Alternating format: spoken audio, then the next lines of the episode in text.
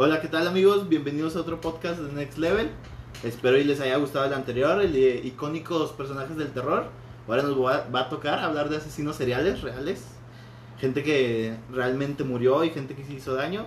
Pero pues lo trataremos de abordar de la manera más amable o Sería posible. seria posible. Ni tanto porque somos puro pendejo aquí, la Sí. verdad. Pero Buen pues punto. ahorita echamos la cotorriza. ¿Cómo estás, Alan? Muy ¿Qué bien, Eric. ¿Tú qué tal estás? Bien, güey. Ahí medio con pesadillas de tantas cosas que vi, güey. Mucha deep web. ¿Cuántos, ¿Cuántos videos te aventaste de Como unos de tres o cuatro güey? de acá del famoso. Yo me aventé como unos 7, 8 a las pinche 1 de la mañana, güey, viendo todos esos Ay, que güey. sí. y ay, en la güey. noche, para que amarre, güey. Pero bueno, quédense con nosotros porque este capítulo va a estar muy bueno. Y déjenme les presento uno más de nuestro equipo. Fer, ¿cómo estás? Muy bien, no olviden que esta semana vamos a sortear en la página de Facebook eh, tazas, en este caso. Eh, esperen próximamente más sorteos. Y también la próxima semana vamos a hablar sobre leyendas urbanas, creepypastas y películas de terror. Sí, y muchas gracias a mí, también a la gente que le ha dado like a la página en estos días por el sorteo. Y también que ha estado pendiente de las publicaciones que hacemos todos los días, el negro y yo. ¿Qué tal, Abraham? ¿Tú cómo estás? Muy bien, muy bien. Unas buenas noches a todos. Un placer estar con ustedes otra semana más. Muy emocionado porque vamos a hablar de gente mala. Y pues. Como tú. Ajá. Tenemos a dos invitados especiales de lujo aquí con nosotros. Muchísimo. Y nos Un aplauso, un aplauso. ¿Quiénes son? Eh, te las vamos a presentar. Chey, ¿cómo estás, Chey? Hola, muy bien. Muchas gracias por invitarme, chicos. A ver qué podemos aportarles aquí en su pequeño A podcast. lo que tengo entendido, güey, Chey es muy fanática de estos casos de asesinos seriales y todo el rollo, así que Dicen que hasta anda con que- uno, por ahí me contaron. Dice Más o por menos, ahí. también, o sea, Ahí les comparto la experiencia. ahorita Chey nos va a estar ayudando tantito, pero igual presenta a la siguiente invitada. La siguiente nada más y nadie menos que Cristina. Cristina, ¿cómo estás? Hola, buenas noches, estoy bien. Gracias por invitarme. Este. Estás Igual que. Chey, Cristina es muy fan de los asesinos seriales. Ha visto muchos documentales, películas sobre ese tipo de temas, ¿verdad que sí, Cristina? ¿Te consideras muy fan? Sí, mucho. Bueno, ahí este Cristina va a estar ahí apoyándonos también como Cheyenne, pero igual si quieren ya arrancamos con esto, ¿no? Sí, ya, Sí, ahora nunca. Bueno, yo voy a abrir acá pie, güey, Con el telón. el telón, exactamente. A ver, ¿de quién vas a hablar? Voy a hablar de uno de los asesinos más famosos de todos los tiempos, de todos, de todo Estados Unidos, Yo. que es Ted Bundy. Bueno, déjenme comienzo con, con la historia de Ted Bundy. Su nombre completo es Teodoro Robert Bundy.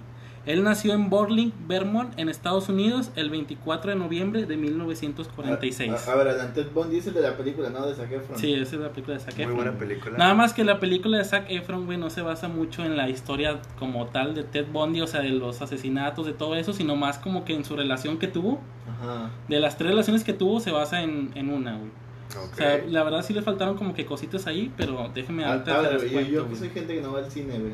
O sea, ¿qué, qué, qué hizo Ted Bundy, güey? ¿Por qué es tan famoso Ted Bundy? Uh, por el Eh. número de asesinatos que tuvo, güey. También era una persona que la consideraban una persona como que muy Guapo. eh, guapo, güey. Una persona muy amable, güey. Una persona bien, como que bien portada, con clase y todo. Y nunca creías que él fuera un asesino serial, güey. No, realmente sí estaba muy guapo, eh, el vato, el chile. Pues, Era muy inteligente, güey. sí, No, pues, pero el verdadero sí estaba, tenía buen porte. Pero también, o sea, como en las historias que van a contar ustedes, que me imagino, güey, esto sucede desde el principio, o sea, desde su infancia. O sea, te vas dando cuenta por qué se hizo así. Déjenme les cuento tantito, güey. A ver. A ver. Su mamá, que, se- que se llamaba Eleanor Cowell, lo tuvo a una edad muy temprana, como a los 15 años, si mal no recuerdo. Y en esos tiempos, güey, cuando tú tenías un hijo a esa edad, era mal visto. En esos tiempos, ahorita ya no, ¿verdad? Pero en esos tiempos era muy mal visto. Así que ella se hizo pasar como si fuera su hermana y los abuelos de él, sus padres. Ok, desde la infancia de Ted Bundy, este, su, abue- su abuelo golpeaba mucho a la abuela, la maltrataba, la golpeaba. Por esta razón, la mamá se lo lleva a Washington. Y aquí conoce a John Bundy, que es con el que se casaría y ahí adoptaría el apodo de, bueno, el apellido de, de. ¿verdad? De aquí nace. Bueno, desde la infancia de Ted güey, se podía notar que era una persona tímida y distraída, güey. Y le costaba tratar con las mujeres, güey. O sea, sí, era muy, muy penoso, güey. No podía tratar bien con las mujeres. ¿En serio? O sea, sí, güey. Pareciera que era todo lo contrario. Pero pues ahí poco a poco va a cambiar esto, la vida, ¿verdad? la. Ya cuando entra la adolescencia, güey, a los 15 años más para ser exactos, él ya se sentía que era superior a la ley, güey. Y incluso hizo dos robos domiciliarios. Allí en, en, este, en la carrera de psicología tuvo una novia. Y después de dos años, güey, terminó la relación y empezó una relación con Elizabeth Klopfer, que es la chava que sale en la película de Ted Bundy, güey. Que es la que dices tú que abarcan más, que es la que más abarcan. Sí, güey, pero aquí no me voy a meter tanto en la historia de ellos dos, güey, porque la verdad no se me hace tan, Tan tan importante, tan importante, güey. relevante. Solamente voy a mencionar algunas cositas, va. La primera, güey, este, era una, era una chica de, de la universidad. Aquí estamos en lo que es en la universidad, güey. En 1974, güey, aquí empiezan sus primeros asesinatos confirmados. O sea, que la ley dijo. Sí, este que ya, que ya habían sido confirmados por la ley, como acabas de decir.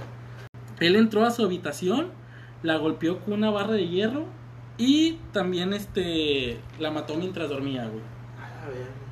Primero la Ah, golpeó, güey. luego la, la O golpeó sea, y luego se fue. imagino- y No, luego- no, no, no. Lo- no, lo- lo que yo me Como imagino que la mató pasó, mientras dormía. O sea, cuando la golpeó con la vara la noqueó y Sí. la ahorcó mientras. Estaba inconsciente. No, no sé qué más hizo, ¿verdad? Pero. Sí, exactamente. Pues la o sea, mató la, mientras la- ya la estaba golpeó, güey, estaba noqueada y él la mató. Ah, ok. Yo tenía entendido que primero salía con ellas, se acostaba con ellas y luego ya las mataba, o sea, nada que No, ver. eso ya era después. Eso ya es después, güey. Ah, ok, ok, ok.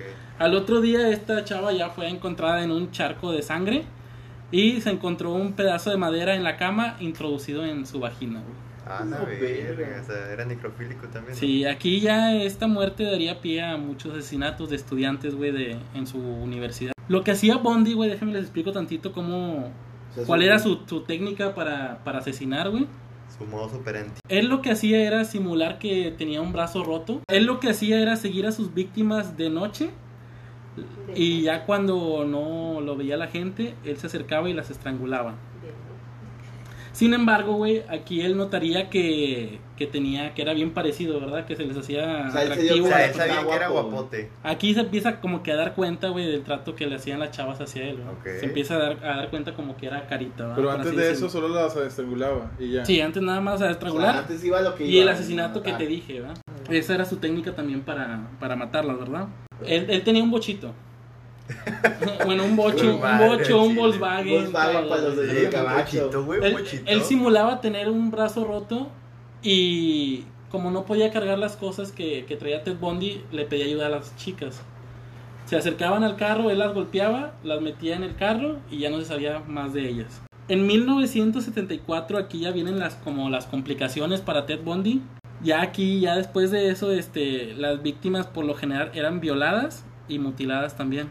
Bondi fingió ser un policía, güey, para traer a una chica a su auto. La chica logra escapar.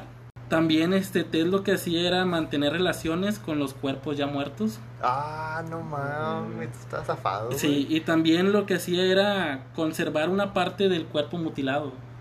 La cabeza, un brazo, güey. una pierna, lo que sea, güey. Un recuerdito. Sí, y ahí como dato, él decía que la mejor manera de tener sexo era esposar a una mujer, aterrorizarla y convencerla de que iba a morir. Y ya se va con la policía, güey. Y ahí es como que hicieron un retrato hablado sobre Ted Bundy. Y ahí más o menos como que la gente estaba pensando de que, ah, será él. Incluso ahí voy a tocar el tema de la novia. La novia fue una de las personas que lo reportó. Que se parecía a... O sea, el retrato hablado habló diciendo que era... Ah, este que era mi, este vato es mi novio. Exactamente, güey. Pero como no había pruebas, ah, sin embargo, nomás aparte de eso, pues lo dejaron libre, güey. Lo que hizo Ted Bundy, como ya tenía como que las miradas encima, güey, este, pues él se mudó a varios estados para seguir asesinando a chicas. Estados como Florida, Oregon, Colorado, etcétera, güey. Y cuando lo detuvieron, encontraron en su cajuela lo que eran cintas, tubos, máscaras y esposas. No Y ahí es donde sí se lo llevan detenido, güey. Esto daría pie al segundo juicio por asesinato, güey. Y ya en 1975 él es detenido por el reporte de un, de un auto robado, güey. Y cuando es detenido, aquí es identificado por la chica que, que lo denunció de secuestro. La que se le escapó cuando era policía. Exactamente. Sí. Y aquí ya empezaría como que los juicios de Ted Bundy, que es una parte muy importante de su historia. Él tuvo tres juicios. El primer juicio fue por el secuestro de esta chica que les acabo de mencionar. No fue por asesinato. cabe recalcar. Fue nada más por el secuestro. Sin embargo, cuando estaban en el proceso del secuestro, encontraron el pelo de dos chicas muertas en su carro. Que aquí él ya empieza a ser abogado, su propio abogado. Ya a partir del segundo A juicio. partir del segundo juicio él empieza a ser su abogado. Y a él le permitían ir a la biblioteca para estudiar como que cómo se podría defender, por así decirlo. Sí. Y en esto él aprovecha para fugarse. Y es su primer fuga que tuvo. No mames, el vato se escapó, güey. Sí, exacto, sí, güey. Seis días después lo capturaron. Y también tuvo otra fuga, güey, en el año 1977. Pero él aquí ya adoptó una nueva identidad en Chicago. Bondi también lo que hacía era cuando se mudaba de ciudades, él también este, cambiaba sus aspectos. O sea, se dejaba la barba, se dejaba el bigote, el pelo largo. También lo caracterizaba mucho a él para, para que no lo reconocieran, ¿verdad? Bueno, este, aquí, güey, en el año 1977, él asesinaría a tres chicas de una fraternidad y a una niña de 12 años.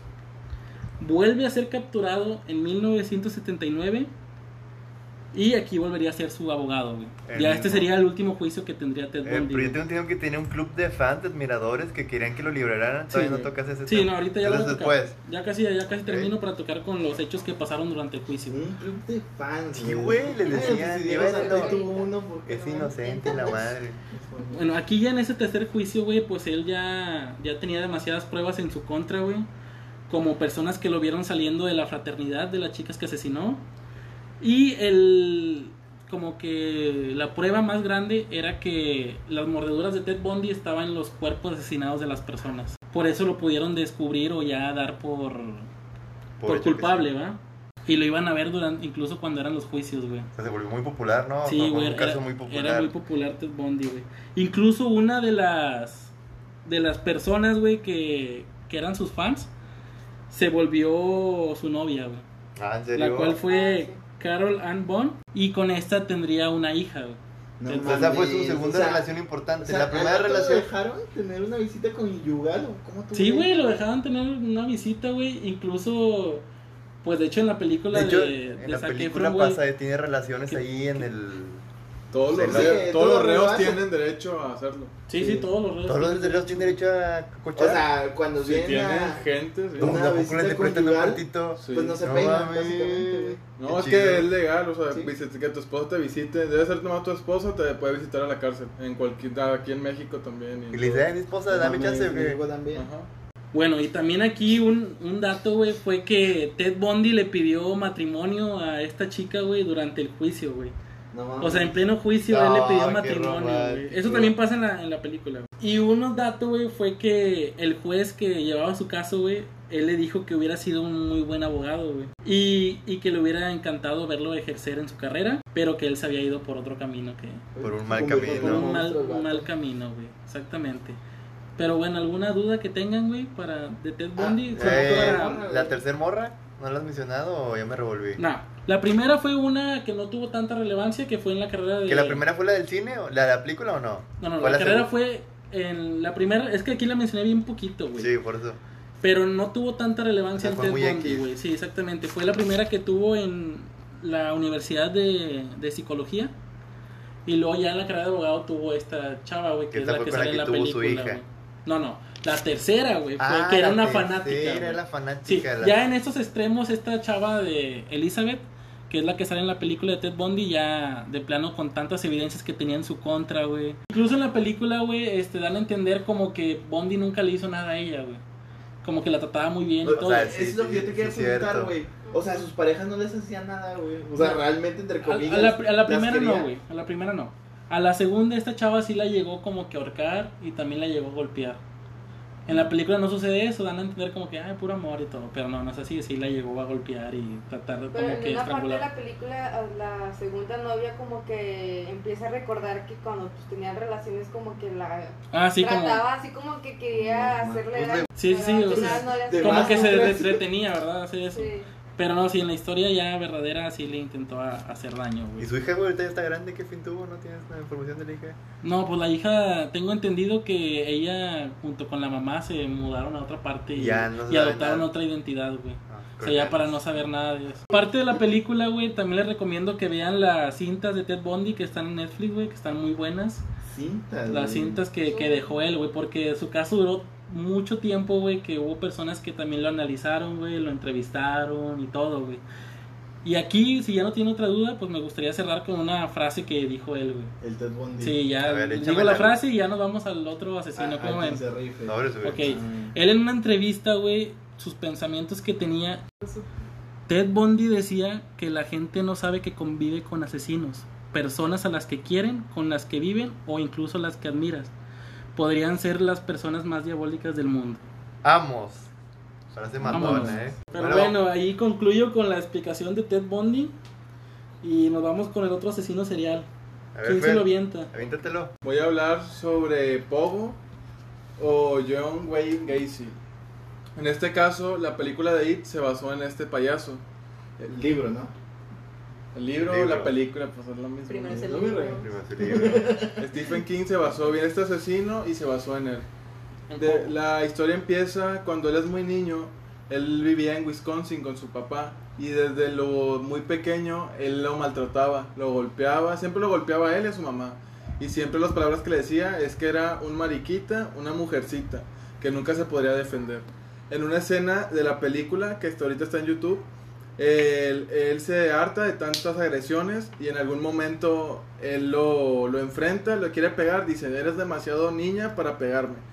Y él se recordaba mucho eso. A la edad de 11 años, él se golpea con una hamaca en, la, en el patio de su casa y dicen que de aquí empezó sus problemas mentales. Al parecer se dañó una arteria cerebral y que aquí lo hacía una persona entre ah, bipolar o psicótica, algo por el estilo. O sea, desde el golpe el vato ya empezó a... Sea, a desvariar un poco. ajá. Y entonces eh, él empezó así y él vivía también en Wisconsin y él trabajaba, si mal no recuerdo, en un KFC y lo detuvieron porque quiso abusar de un menor de edad y lo detuvieron, le dieron 10 años de prisión. Él salió por buena conducta Ah, al sí. año y medio. Sí, sí, había escuchado eso, que él, o sea, Imagínate. imagínate. pedos desde antes. Sí, pero, o sea, imagínate, él intentó violar, ¿verdad? Acabas de mencionar. Y le dieron 10 años de condena, güey, y nomás por buen comportamiento. ¿Cómo lo deja salir, verdad? o sea, Hijo de bien su- una- Es que es una línea moral muy culera. güey. Es que él tenía dobles personalidades, porque él realmente es cuando se volvía enfermo o se volvía agresivo, era solamente con personas jóvenes, muchachos jóvenes, de entre 9 a 15, 16 años. Él realmente era una persona muy tranquila, muy bien portada, en su vida era muy así, era terminó muchas carreras también y todo, pero él eh, se volvía otra persona cuando estaba con personas jóvenes, sobre todo hombres, era, fueron por los hombres los que él se fijaba. Eh, alrededor, cuando salió de la cárcel, él se mudó, se mudó ahora a su natal Chicago, que él nació de ahí. Entonces él al llegar se, se casa con una, con una señora y tienen dos hijos. En este caso, al tener dos hijos, ya empezó la vida normal como toda y tuvo otro problema que fue también una violación. El vato violó a otra persona. Ajá. Y le volvieron a ¿Pogo dar... violó a alguna persona? ¿Mande? ¿Pogo violó a alguien? Sí. ¿A quién? A una persona que también trabajaba con él. Siempre se basaba en personas que él... Estaban en su ambiente. Yo tengo entendido que no lo denunció, sí. Es que en sí él, lo que hacía era envolverlos, o sea, él, él los amenazaba como que ellos eran gays, o sea, tú eres una persona que no te gustan los hombres, pero él te seducía o te hacía con engaños que él tuviera relaciones contigo y él te decía, si tú dices, yo voy a decir que eres gay, que tú me sedujiste. Y lo de las personas como que Se los hombres... Ajá, decían, yo no soy gay, yo no quiero que los demás sepan, o sea, no me importa lo que me hiciste, yo no quiero que los demás me Entonces hicieran. era consensuado, ¿no? O sea, No, no, porque Realmente sí los violaba. Ajá, Ajá. sí, sí los, los amarraba y todo, los Ah, violaba realmente. Ok. Pero al momento de, él decía, tú quisiste conmigo. O sea, cuando-. Para que no, no hablaran, ¿verdad? sí. O sea, en pocas palabras el vato aplicaba la de es tu palabra contra la mía. Al final, él- le afectó mucho, ¿no? Fue parte de que se volviera... no, él, él ¿No? ya lo... Lo aceptó bien. Sí, o sea, lo tenía ya desde antes. Y te digo que era como que una doble persona. Él ya empezó a hacer muchos eventos en su misma casa, que llegaban a hacer fiestas de 300 personas en su mismo patio. Y siempre decían, qué buen sujeto es él, solamente que qué feo huele su casa. Decían que el olor era demasiado penetrante, que parecía que fuera drenaje completamente. Pero él decía que, era, que eran aguas de drenaje que se, que se infiltraron en su casa. Que algún día le iban a arreglar, pero que él solamente era drenaje. y nadie desconfiaba de él, como decía, era alguien que ayudaba a las personas, una persona con dinero, a- amigo de todos. Y al final él vuelve a salir, de hecho volvió a durar otro otros año y medio y ya vuelve de nuevo a Chicago y se casa por segunda vez. En este caso ya su vida es normal y él se volvió una persona con mucho dinero, era amigo del alcalde, él participaba en muchas obras para la comunidad y es cuando empezó él a vestirse como Pogo. Era un payaso que ayudaba a la gente enferma, a los niños con cáncer, iba a los hospitales a ayudarles y todo. Era una persona muy ejemplar ante todos, amigo de- del alcalde, nadie desconfiaría de él. Y así empezó todo. Su esposa, antes que nada, eh, lo dejó porque él ya, ella ya supo que era gay. Pero él no le quería decir, pero ella no supo nada de los asesinatos ni nada. Ella vio que era gay y le dijo, dime la verdad. Y me dijo, yo no soy gay. Yo solamente me gustan las mujeres, solo son revistas, porque le encontró revistas. Y ella le dijo, yo he visto cómo mandas a los muchachos al garage. Y dijo, no, yo solamente voy por trabajo. Y él, ella lo dejó y se fue. Y luego hay otra persona que trabajaba con él que se, que, se quería de sus casas, de su casa, perdón. Y al momento dice, este sí le dice, yo te rento un cuarto en mi casa. Y dice, ah, está bien. Y ya de ahí empieza como que a sospechar la G de él mismo que es gay. Él pensaba que solo era gay, pero hasta ahí, o sea, que no, que él podía con él, no había problema. En este caso la película ya empieza con él, tiene como un tipo de, de taller de pintura, pintan de edificios y todo. En este caso, la película, la primera víctima que ya se ve realmente eh, es que un chavo lo manda a su garage, siempre fue en su cochera garage, y de que dice, ayúdame a, a conectar algo abajo de la mesa, y le pega un martillazo. Y luego en eso lo quiere rematar y él se defiende. Y él dice de que, no, perdón, no sabía qué hacía. Y luego ya de que dice, no, está bien, era todo asustado. Y dice, si, si dices algo, te voy a, le voy a decir que eres gay. Y el de que no, está bien. Y ya nunca dijo nada el, el chavo.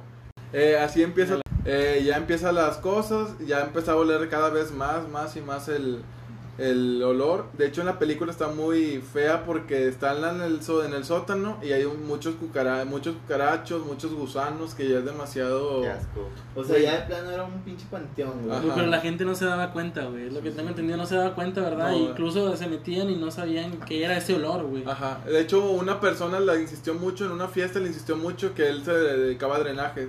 De que, oye, quiero ver. Y él, muy asustado, lo enseña y dice: No, es que debe ser por esto, échale cal nada más.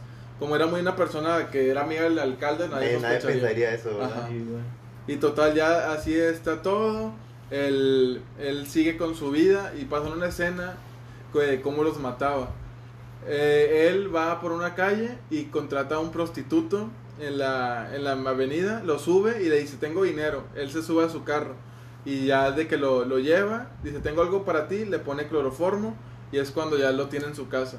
Él los esposaba y los, maltra- los maltrataba, siempre los hacía con agua, con la bañera, los, Ah, los asfixiaba. Eso sí vi, güey, que el vato los metía a la bañera y se ahogaban casi. Y luego el vato los revivía, güey. Sí. a- Y así ahí mató a esa persona en la película. Y luego ya pasa un, otra parte que ya viene un detective. Ese detective, como ya no era parte de la comunidad, él ya sospechó de él. La policía local nunca sospechaba de él. Como era amigo del alcalde, decía, no, pues él no tiene nada que ver. Le preguntaban por la gente, como alrededor de él, se moría mucha gente. Decía, oye, ¿qué pasó? No, me dijo que se fue a Costa Rica, se fue a Sudamérica, se fue a Europa. Entonces, ah, está bien, no, no hay problema. El detective sospechó de él y lo estuvo siguiendo. Estaban de afuera de su casa, acampaban y estaban observando todo lo que pasaba. Una vez un chavo fue a vender un carro y él, él mismo lo, le dijo, ah, sí me interesa. Y ya lo volvió a matar. Y ahí es cuando ya el detective dijo, este güey tiene algo, pero no tengo las pruebas como tal. Y se quedaron afuera de su casa todavía. Y la persona que vivía con él, el chavo que trabajaba con él, lo le dijo, me voy a ir de tu casa. Y dijo, ah, está bien, solamente tómate una copa conmigo. Y luego ya así estuvo, le están tomando una copa como si nada. Y él dice, bueno, ya me voy. Dijo, ah, está bien, solo quiero enseñarte el último truco de pogo. Y luego dice, a ver, enséñamelo. Y en este caso ya él salen y ya lo descubrieron. Se unen esposas en la espalda y se las quitan en menos de 10 segundos. Y dice, inténtalo tú. Y ya de que se las pone. Y valiste Y luego dice, inténtalo, luego ya quítamelas, él ya muy desesperado, y quítamelas, luego sí, te las quito, y ya lo, lo intenta de, de torturar. Pero en ese momento, él debía mucho dinero a gente. En ese momento, cuando apenas lo va a matar, entra una persona que le debía dinero y lo golpea. Y Ah. también, también golpea al, al chavo que estaba amarrado. O sea, No ni siquiera le importó. Le mete un golpe al Mafioso. Le mete a- un golpe a Pogo y se desmaya. Y también le mete un golpe al chavo amarrado. Amarrado. Y, el, y se quedaron ahí noqueados, se roba el dinero, se sale, pero el chavo de que estaba amarrado se levantó antes que Pogo. Salió y ya tenía la policía. O sea, Afuera. pues, sí se salvó ese vato. Sí. Qué chido. E- Esa que tú dices de, de los de las esposas del vato, según yo tengo, le aplicaba un chingo. Sí. Y que a los morros les decía, o sea, ¿quieres saber cuál es la clave del truco? Y luego cuando ya los iba a, desama- a desamarrar el vato en el oído les decía, la clave es tener siempre la llave. Sí. Y ahí los hacía mierda. Y de hecho también dice que la forma de que él aparte de, de seducirlos era siempre darles marihuana. Para que ellos no estuvieran en sus cinco sentidos y, ello, y él aprovecharse sobre eso. O sea, lo pescan y descubren que tienen su en su sótano más de 29, de 29 cadáveres en su sótano. Y al momento de ya de estarle haciendo el juicio, él confesó que eran 29 cadáveres y que eran cuatro que aventó en un río. Y confesó también que estuvo con más de 2.000 hombres eh, teniendo relaciones en todo este O tiempo. sea, fueron 33 en total y... 33 muertos y él estuvo con 2.000 hombres pero sin hacerles nada. O sea, sin matarlos como tal. O sea, ya como de parejas y nomás. así. Puede ser o que quizá los violaba. Los, los violaba, ¿verdad? ¿Quién los, sabe? ajá, los violaba, pero nunca lo llevó a matar a esos pues. 2000. En el año del 78 fue cuando lo, lo condenan y le condenan la pena de muerte. Hasta el año del 94 es cuando a él le ponen la inyección letal y fallece. Las palabras antes de morir fueron, béseme el trasero, jamás encontrarán los, los cuerpos que faltan. Y por más que me maten, jamás van a volver los jóvenes que yo asesiné. Y, eh, y es todo de sobre Pogo y de ahí se basaron sobre la película de It. Está Sí. muy ¿Cómo se llama la película de Pogo? Se llama Gacy, el payaso asesino. Que Está- fue un asco, ¿no? O sí... No, sí está está, interesante. O sea, la, y el actor es muy...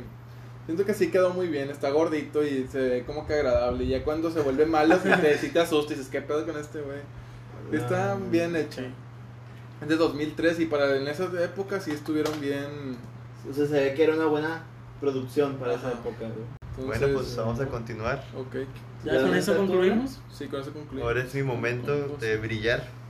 Yo les voy a hablar de nada más y nada menos que Jack el Destripador. El famoso Jack. El famoso Jack, güey. Bueno, este vato, güey, es ya viejísimo, güey. Estamos hablando del año 1888, para ser exactos.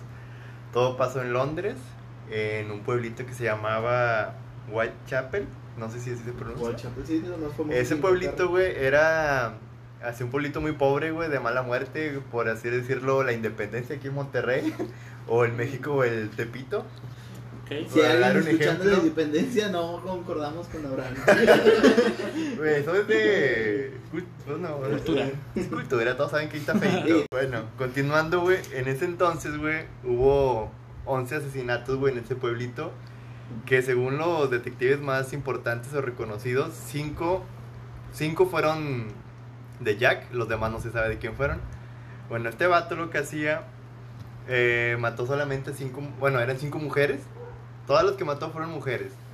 Que todas tenían el mismo oficio. que ¿Siempre quieren- eran mujeres los Sí, solo mató a cinco. Bueno, solo se le- es que se sabe muy poco de, no sabe ni quién es, güey, no O sabe sea, nada hasta de la historia Es- no sabe. hasta ahorita no hasta se sabe nada, güey, es un fantasma, güey. Mm, Solo se sabe que mató a cinco mujeres, que su oficio tiene... Ah, adivino, la más antigua del mundo, A ver. eh, prostitución. Ah, exactamente, Eric, muy bien, te ganaste una estrellita. Gracias. Bueno, todas sus víctimas, güey, eran prostitutas. Siempre las, siempre las esperaba fuera de un bar. Y de ahí se las llevaba y las mataba. Su modo operandi era el vato las cortaba del cuello, de lado a lado. Después, entonces el vato las abría de cuello a cuello, les abría el pecho, güey. Y le sacaba todas las tripas, pues por eso se Por le tripaba, el ¿verdad? Siempre de sus víctimas se llevaba su riñón. Ah, caray. Era como que sus, Le su gustaba el trofe- riñón. le Su gustaba el trofeo o riñón. su alimento, güey. Sí, eh, ¿qué más, qué más, qué más? Eh, este vato, güey, hizo una carta, güey, y se la mandó a la a una central de correos o de... Ah, sí, el vato hablaba con la policía, ¿no? Sí, güey, o sea, mandaba cartas, güey, y que de ahí fue que surgió su apodo Jack el Destripador. En la carta el vato contaba pues todo lo que hacía con sus víctimas, se las detallaba y todo el rollo, y decía atentamente Jack el Destripador. Su vestimenta era muy parecida a Sherlock Holmes. Y pues, po- pues, poco más, güey. O sea, no se sabe mucho ese vato. Pues nunca lo pescaron. No, nunca lo pescaron, güey. O sea, Es que ya. por la época también. era la sea, pues, o sea, es Sí. un putazo. Sí. Según los testigos, decían que el vato era morenito, güey. De estatura mediana. y que tú, tenía- güey, no mames. capaz era yo, güey. Yo en mis vidas pasadas. Y que tenía. El vato, güey, como datos curiosos, pues ha tenido muchas películas a lo largo de los años, güey. Y tiene una muy particular que sale con Batman. Esa es relativamente nueva, es animada. O sea, Batman contra Jack el sí, Destripador. Sí, cierto, sí no lo sabía. Sí. Y pues yo creo que es eso, o sea, no hay mucha información de ese vato, es una incógnita. Pero pues yo creo que es de los pioneros. Pues sí, de los más antiguos del mundo. En el siglo XIX. Y les quiero cerrar esto con una pequeña frase, güey, que dice: Dale. Nadie sabe nada, ni sabrá nada en mil años sobre la historia verdadera del destripador. Pues él dejó una gran marca, ¿no? Se podría decir. Sí, sí, es como que Él muy reconocido, güey. Tina, Eso es todo. es tu turno de que nos deslumbres. A ¿Con ver, qué nos vas a Cristina. iluminar, Cristina? O con qué nos vas a espantar, mejor dicho. No, bueno, yo les voy a hablar de pues, una persona que se llamaba Henry Lee Lucas. Supuestamente él era un asesino serial que, según él, mató como 300, perso- 300 personas. Según hasta que, según se- hasta 600. Pero 600 bueno, la infancia de él era que desde chiquito pues su mamá era prostituta. Su papá no tenía piernas, o sea, nada más estaba en silla de ruedas. Su mamá lo maltrataba, lo vestía como niña, lo llevaba al colegio así de vestido de niña. niña. O sea, siempre sufrió el pobre niño. Se lo humillaron. Pues. Sí, o sea, le hacían bullying por eso. Cada que nacían los niños, pues la mamá los daba en adopción, o sea, los O entregaba. sea, la mamá le importaba un carajo a todos los niños, Sí. ¿verdad? No los Y el quería. único pues que vivió ahí con la familia, pues fue Henry. Desgraciadamente. Sí, entonces él vivió mucho pues el maltrato. La mamá a la edad de 7 años lo golpeó con una madera en la cara que le pues le destruyó el ojo y que se quedó sin ojo. Se quedó ciego de un ojo el vato. Sí. Y o sea, la mamá era tan, tan loca que una vez, en una discusión con su papá, lo aventó así afuera de la casa. Y pues como el señor era alcohólico, se quedó borracho a- afuera de, de su casa y murió congelado. No, no. No tenía piernas, ¿no? Algo así habían dicho. Sí, no tenía Sí, no se piernas, podía. Su primer asesinato fue, bueno, él ya iba creciendo y pues estuvo, en, o sea, lo metían a la cárcel por robo y así, o sea, cosas pequeñas. O sea, igual siempre fue un delincuente. Sí, fue un delincuente. Pues. Total, un día, o sea, después de los años pasaron, llegó a su casa y su mamá lo seguía maltratando. Entonces, él como que ya no pudo contener que, o sea, que lo maltrata, que lo, pues lo seguía maltratando. Y pues mató a su mamá. Mató Ma- a su mamá. mató a su mamá, le corté el cuello y creo que se dice que pues tuvo relaciones ya con la mamá muerta. Al vato era necrofílico, güey. Ah, sí, porque, o sea, cuando él era chiquito, pues como no, o sea, pues él no convivía con mujeres ni nada, pues tenía relaciones con animales. y Ah, la entonces, o sea, cuando tenía las relaciones con el animal, con los animales, los mataba y pues a eso a él le excitaba. Y luego, este, bueno, después que lo metieron a la cárcel por, por matar a su mamá y todo eso, este, creo que estuvo 15 años en la cárcel, o salió, pero este, siguió así que robando y... Bueno, total, pues el señor desgraciadamente murió congelado y este... Habla de su primer asesinato, que es bueno. Bueno, lo encontraron una vez así en la carretera con pistolas y armas. Entonces lo metieron otra vez a la cárcel. O sea, había unos sheriffs, eh, porque todo pasó en Texas y ahí por allá. Y habían unos sheriffs que se llamaban los Rangers, algo así, que eran Ah, súper chingones, sí. O sea, que eran súper chingones. Y había uno que se aprovechó de Henry. O sea, el sheriff empezó a sacar así como que archivos guardados de, O sea, De casos de, viejos de de- casos viejos sin que resolver. nunca fueron resueltos. Pues entonces así el sheriff se, pues, se aprovechaba de eso y, y todos lo admiraban por lo mismo de que, ay, pues yo fui quien... Capturó un chingo de casos. Sí, pero pues todo era mentira.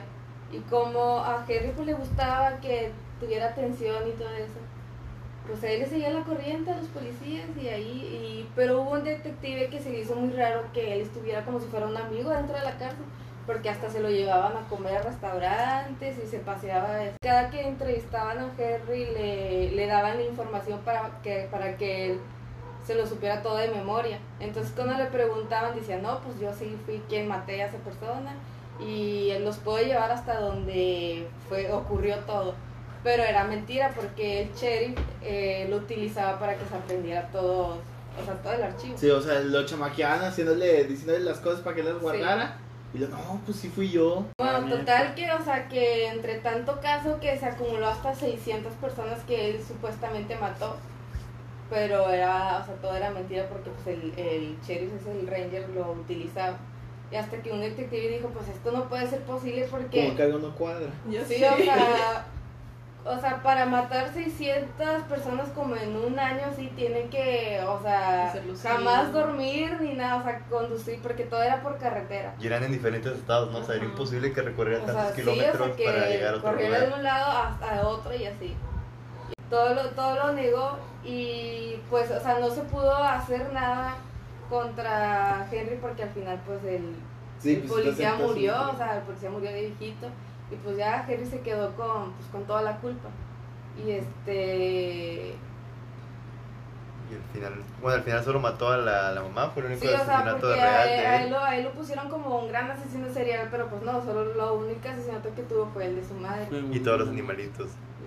Y murió en la cárcel, ¿no? ¿Cómo estaba su muerte? Eh, sí, o sea, le, le di- según, con, según con los 600 asesinatos que él según cometió, le iban a dar 200 años de cárcel y, Y seis 6 cadenas cadenas, perpetuas. perpetuas. O sea, No, ni iba a pues, salir nunca. Sí, o sea, no, ni iba a salir. Y, o 10 sea, días. cuando le dieron ese veredicto, por así decirlo, pues él quiso decir la verdad, o sea, que todo era mentira. Pero pues no, pusieron, no pudieron hacer nada porque el sheriff murió. Entonces, pues obviamente, la palabra de, de Henry o del Contra sheriff, pueblo, pues, sí. o sea, nadie le iba a creer a Henry. Y total, creo que él escribió un libro así dentro de la cárcel donde él contaba pues, su verdad. Pues ya, pues él, pu- o sea, él trató de hacer lo que él pudo para mostrarse como inocente, pero pues murió de causas naturales. En la cárcel. La serie está en Netflix, está se llama Asesino Confeso. Y Confeso, tiene, tuvo una película, ¿no? También. También tuvo una Que no película. me acuerdo el nombre. Pero yo solo vi el- La lo de serie. Netflix. Sí. Y es- en los capítulos así de Netflix se ve así donde pues ya está viejito, gordito y llorando porque pues dice Pues que él no hizo nada. Pero en la, o sea, en lo que va en el transcurso de, los, de la serie pues se ve que a, pues, a él le gustaba mucho mentir. O sea, a él le gustaba mucho mentir mientras lo mientras tenga como que esa atención, porque pues de chiquito nunca tuve atención, pues él más más le seguía la corriente al sheriff. Imagínate, güey, que quieres atención, güey. Mientes y luego para que, y luego para que al final, güey, cuando tú ya quieras decir la verdad, pues ya valió, güey. Pues es que si te declaras culpable ante un juez, es- Sí. ya no se revoca. Ya, ya- Ah, ¿en serio? Que tú... Sí se puede, pero pues Pero tenés que tener pruebas contundentes que Sí, tú se no fuiste. murió. Y Y, ya la con- única prueba pues era el sheriff, pero Sí, estaba palabra. No, y aparte Pero- el- todo y El pues, sheriff murió. que sabía la verdad murió. Sí, se Sí, murió ya de O sea, el sheriff que utilizó a Henry murió pues ya. Pero el sheriff que lo estaba... Que, le- que se dio cuenta que era puro pedo, ese güey no murió. Ah, pero él no Sí, tiene nada que probar. ¿o no? Eventualmente Ah. necesitas pruebas. Ajá. Por- O sea, él no pudo hacer nada porque pues él decía que era, que era culpable. También en, la- en Bueno, su el documental de Netflix, este Henry cuenta cómo mató a una pareja de novios que según iban a ir al cine y que eran así como que los mató en un monte, que se los cruzó en el camino y los mató. Así nada más de la nada. Pero después de 30 años encontraron al culpable. Y es como que la gente se da cuenta que, que pues sí, que a Henry lo utilizaron y decía Sí, puras mentiras. Sí, pues, Entonces en el, en el documental sale cómo llaman a ese señor que en verdad mató a la, a la pareja de novios. Lo llevan ahí a la estación de policía nada más como para, porque no había pagado que una multa o algo así. Pero ya le empiezan a decir que pues, o sea que después de 30 años descubrieron que él mató a esa pareja. a pareja. Pero ahorita que el señor se, pu- se deprimió y todo porque porque él ya había cambiado, o sea, había cambiado su vida después de ese asesinato. Se metió a la iglesia y todo, y a la mera hora, pues. después de 30 años, pues lo tuvieron que meter a la cárcel por ese crimen que cometió. O sea, lo gacho fue Se lo que merecía. él se, él se, me, Sí, se pero culpó no por todo lo que ella hizo. crímenes que a la mera hora él no hizo. Sí, o sea, él le hubieran dado una condena menos. fuerte. Ajá. lo Bueno, una, menos, unos 20 añitos. Unos 20 O ya hubiera, o ni siquiera hubiera pisado a la cárcel porque, o sea, después de que mató a su mamá, él ya había salido. Ah, sí, pues tuvo 15 años, ¿no? Por lo de la mamá y luego salió. Y ya Sí. pudo haber, pudo haber tenido su O vida. sea, feliz. realmente él pagó por su único crimen y lo Ajá. demás ya fue por la Por culpa de los pinches policías Por corruptos. Ah, pues ya sigo yo, amigos. Les voy a dar un giro distinto porque veo que me entregan puros hombres y pues aquí. Ay. una También hay mujer. mujeres Muy bien, muy bien. Y tenemos La variedad. maldad no es exclusiva de un género. No. Exactamente. Bueno, yo les voy a hablar de una de las pocas criminales o asesinas seriales, por así decirlo, que fueron mujeres. Pues esta fue una de las que hizo como más ruido, por así decirlo. Se llama Aileen, no sé pronunciar su apellido, perdónenme. Creo que es Warnos, si mal no recuerdo. Este, de hecho hay una película que se llama Monster, salió en el 2013 y de hecho está muy feo el dato porque salió un año después de que ella pues fue ejecutada. Chale. Entonces, pues está muy triste ahí, ¿no? La conocían como la doncella de la muerte. Ah, qué buen apodo. Y pues bueno, la verdad tuvo muchos apodos a lo largo de su vida, pero esos eran más marcados, ¿no? Vamos a, les voy a platicar un poquito de, de su vida. Bueno, pues su mamá como, este, creo que fue la de Ted Bundy, salió embarazada a los 15 años. Este, tiempo de su papá, su, su historia está muy complicada, ¿no? Se casó y se embarazó a los 15 años, tuvo a su hija en un lugar donde pues, antes tenían a las mujeres se aliviaban y eran una vergüenza, por así decirlo. A la madre. Este, la tienen y pues obviamente sus abuelos, los papás de, de la mamá la, la adoptan como su hija. Su papá nunca lo conoció porque él era pederasta. Lo encarcelan después por la, la pederasta. Eh, Aileen tiene pues un hermano, es- creo que es mayor que ella, si mal no recuerdo. Eh, su mamá después de tiempo los abandona, o sea, cuando todavía este, A los Aileen dos. era, sí, los abandona pues con sus abuelos, que no era como la mejor, No era el mejor lugar que pudo haber escogido. sí, no era el mejor lugar porque Pues este, el abuelo también abusaba de Aileen y también abusaba de Aileen y después de los abusos que, que tuvo con su papá, ella empe- empezó a tener una vida como muy pues precoz con, Ok. con todos los chicos que vivían ahí por, por el barrio. Y de hecho la apodaban la cerdita de los cigarrillos porque pues tenía sexo con ellos por favores o por cigarros lo más comúnmente. Entonces pues toda la Ah, colonia ya lo- la conocía. De hecho en entrevistas después muchos chicos ahí este, dijeron en entrevistas que perdieron su virginidad con ella este pues a cambio de, de solamente eso no Sí, sí.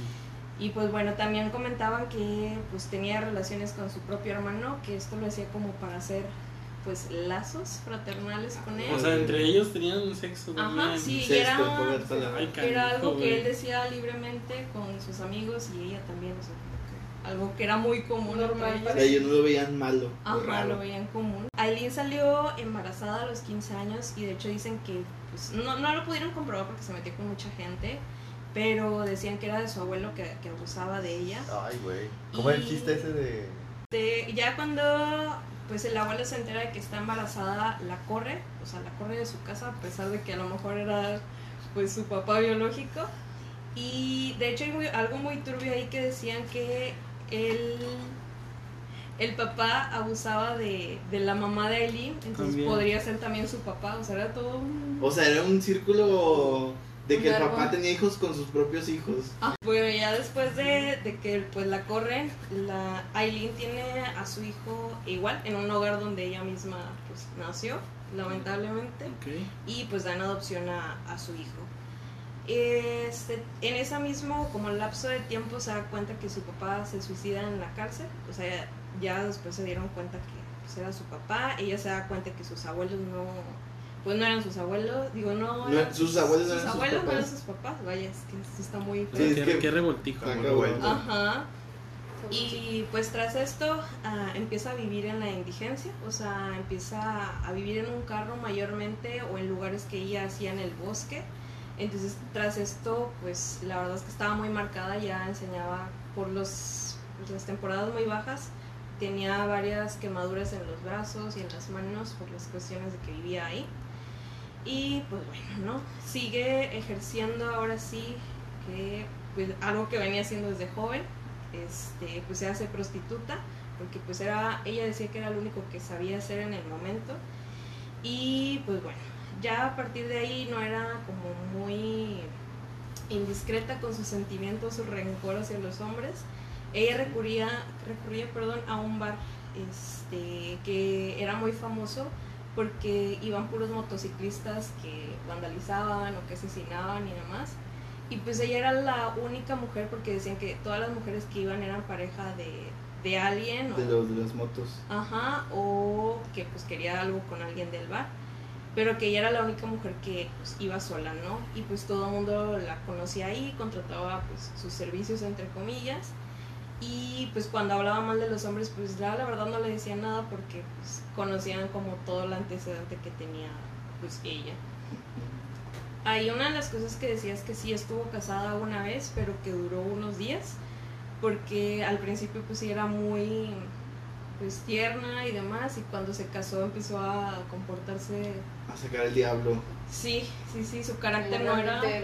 Ajá, su carácter no era muy bueno y pues la dejaba. Y ella tuvo muchas relaciones heterosexuales fallidas por lo mismo de, de su carácter. Y pues bueno, ya empieza como la historia de dónde comienza sus, sus crímenes, por así decirlo. Y está como muy, muy interesante, por así decirlo, porque ni siquiera era lo que ella pues, quería o que marcara. Ah, conoce a sus 28 años a una chica en, un- en la taberna. Unas historias dicen que es en la taberna, otros dicen que es en un bar, pues lésbico, por así decirlo, donde ella nada más pues fue a tomar y demás. Y decía que era, esta chica creo que se llamaba Tyra. Bueno, mantiene esa relación con esta chica y sigue pues en la prostitución. Y pues todo comienza a empeorar cuando en una de sus pues Chambas. aventuras, de sus chambas, de sus trabajos, pues ella trabajaba en las carreteras y pues, le levantaban camioneros y gente O así. sea, de todos. Ajá, gente extrema. Se llamaba Tyra y pues era pues todo lo contrario a ella, ¿no? Sumisa, no tenía experiencia y pues se empezó a enamorar de, de esta Lee y pues Lee empieza a enamorarse porque ya no siente ese pues repudio, porque ya no le, le causa ese repudio y porque siente que alguien pues Pues ya la quiere bien, entre Ajá, y más que todo el sentimiento de que alguien necesitaba de, de ella, porque pues nunca había sentido esa, esa sensación, ¿no? En uno de estos este, trabajos se topa con una persona que resulta ser un ex convicto este, de abusos a diferentes mujeres y se da cuenta porque esto también aparece en la película.